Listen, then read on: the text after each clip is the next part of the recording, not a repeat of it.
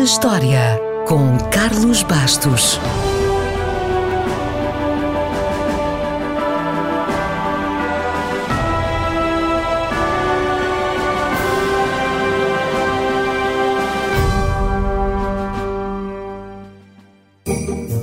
A 22 de dezembro de 1882, Thomas Edison criou o primeiro conjunto de luzes para árvores de Natal.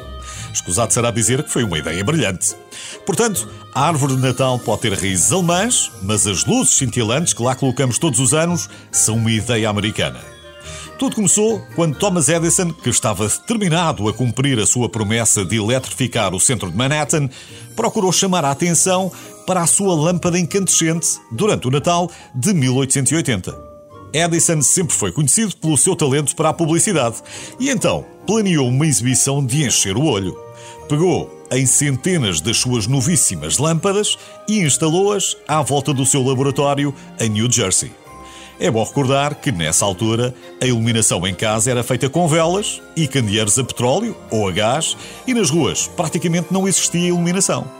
Os passageiros dos comboios que passaram ficaram tão maravilhados que descreveram o que viram como uma terra de fadas, feita de luzes.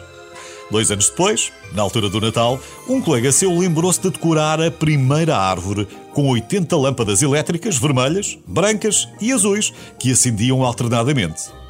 Para acrescentar mais impacto à apresentação, a árvore estava em cima de uma plataforma, também ligada à eletricidade, que rodava sozinha a cada 10 segundos. Uma coisa nunca vista.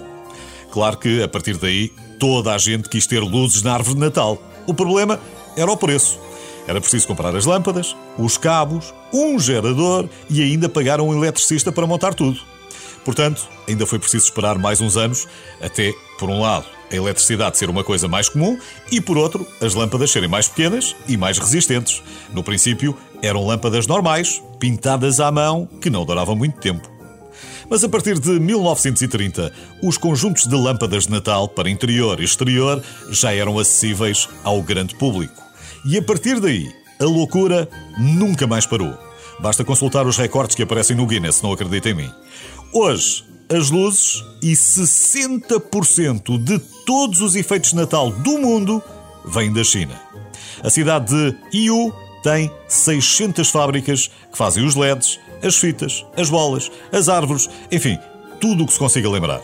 Curiosamente, é também noutra cidade chinesa, Xiao, que grande parte da reciclagem mundial das luzes e dos efeitos de Natal é feita.